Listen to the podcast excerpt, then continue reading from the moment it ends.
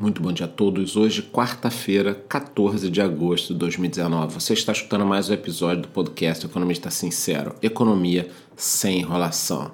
Bom, nos Estados Unidos, Donald Trump explicou que sua decisão de adiar a aplicação de tarifas sobre alguns produtos chineses de 1 de setembro para 15 de dezembro foi para evitar impacto nas compras de Natal dos americanos é o espírito natalino agindo sobre os mercados e isso deu aí um novo gás à semana, inclusive ontem no Ibovespa.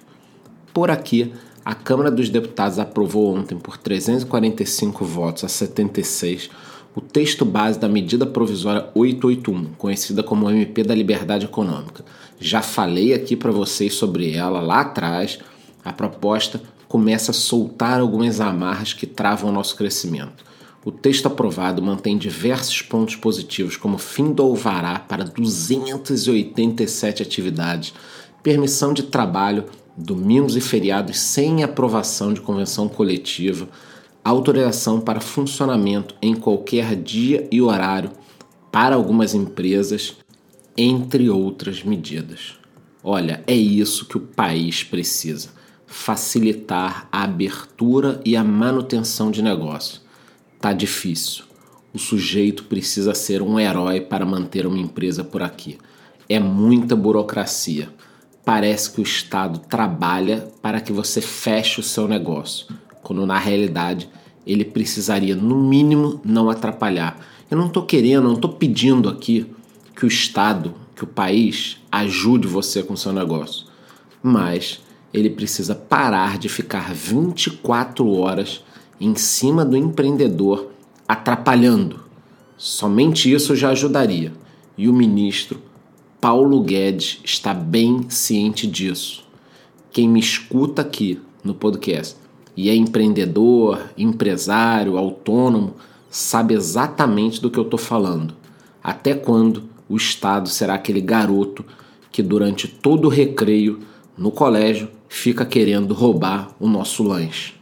Bom, e os varejistas de moda já estão sentindo uma melhora nesse terceiro trimestre das vendas, tá? A Renner informou que as vendas ficaram acima do esperado em julho, impulsionadas por um pouco de frio, né?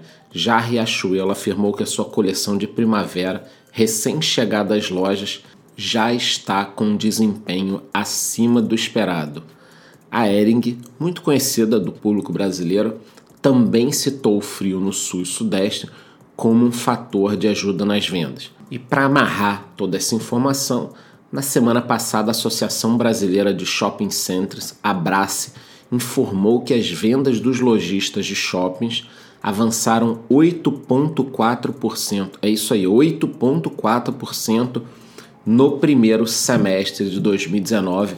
É o melhor início para um ano desde 2014, quando a crise efetivamente começou com mais intensidade. Então eu estou falando aqui para vocês, os números estão melhorando. Todo dia eu trago as informações. O que você vai fazer com a informação, onde você vai enfiar essas informações que eu estou te dando é problema seu.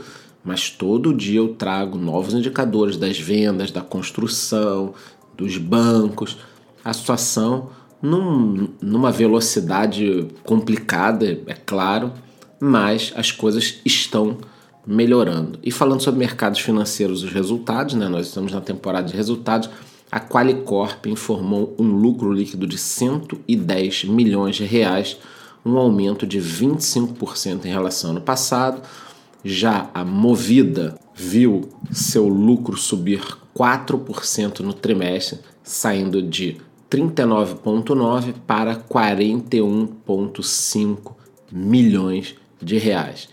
A venda de seminovos da empresa ultrapassou os 16 mil carros vendidos no segundo trimestre de 2019, isso é um recorde para a empresa, então vamos acompanhar aí os próximos movimentos dela. Já a Trisul teve um aumento de 56% no lucro líquido do seu segundo trimestre, saindo de 17,3 para 27,2 milhões por último, aqui a Randon teve um aumento também de 168% no seu lucro líquido. Eu vou repetir, um aumento de 168 no seu lucro líquido, chegando a 84,5 milhões.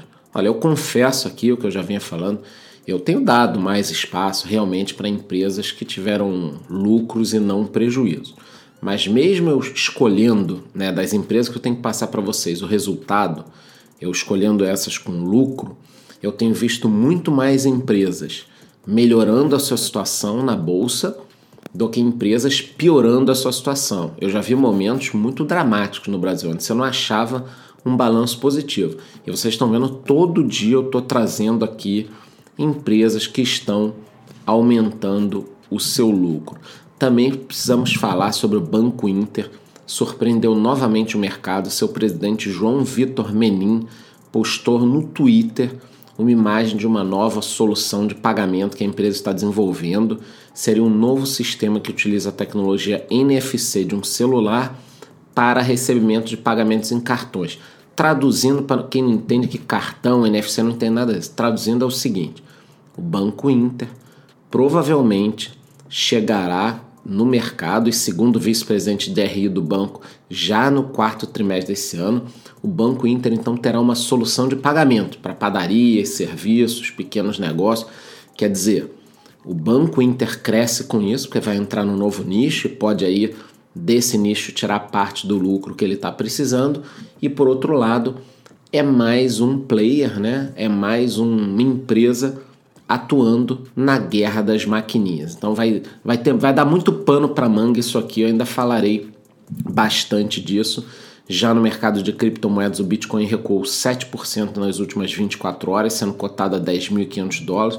Isso pode ser efeito já sobre uma melhora do cenário internacional. Vocês têm que perceber o seguinte: nos últimos meses, né, a economia mundial piora, o Bitcoin sobe a economia mundial melhora um pouquinho o cenário, o Bitcoin desce. Então a gente vê essa, essa relação e é muito bom começar a enxergar esse tipo de coisa. Por último, eu queria falar o seguinte: eu venho recebendo algumas perguntas do que, que eu farei com as minhas ações da Via Varejo. Eu estou com lucro de mais de 100% nelas. Quem vem acompanhando meu podcast conseguiu entrar nessa empresa antes dela ser vendida também tem um lucro bom eu vou continuar comprado, tá? Eu tô ciente de que ela vai lançar um balanço agora que não deve vir bom, aliás, talvez um péssimo resultado, algo entre 200 a 500 milhões de reais de prejuízo. A empresa acabou de trocar o comando, é esperado que a nova gestão limpe a casa, jogue tudo dentro deste balanço para que o próximo balanço já venha um pouquinho mais bonito, limpinho, direitinho, tudo certinho. Então, fica a critério de cada um. Eu estarei agora lá no meu Telegram e também no meu Instagram dando mais detalhes. Então, se você tem ações da Via Varejo, não posso dar nenhum tipo de recomendação, mas eu posso falar o que eu estou fazendo com as minhas ações para me proteger de uma possível queda, apesar de que pode ser que o mercado entenda que agora a empresa vai entrar num ótimo momento e as ações continuem subindo e quem sabe esses 100% que eu ganhei nos últimos dois, três meses pareçam nada lá na frente. A gente tem um ganho muito maior. Mas isso vai muito de cada um. Se você se sente mais confortável vendendo um pouquinho da sua posição, se desfazendo, botando o lucro no devido lugar, afinal de contas, lucro bom é lucro no bolso, fica a seu critério. Eu sempre falo o seguinte: faça aquilo que te deixa confortável. Nos vemos amanhã no mesmo horário. Muito bom dia.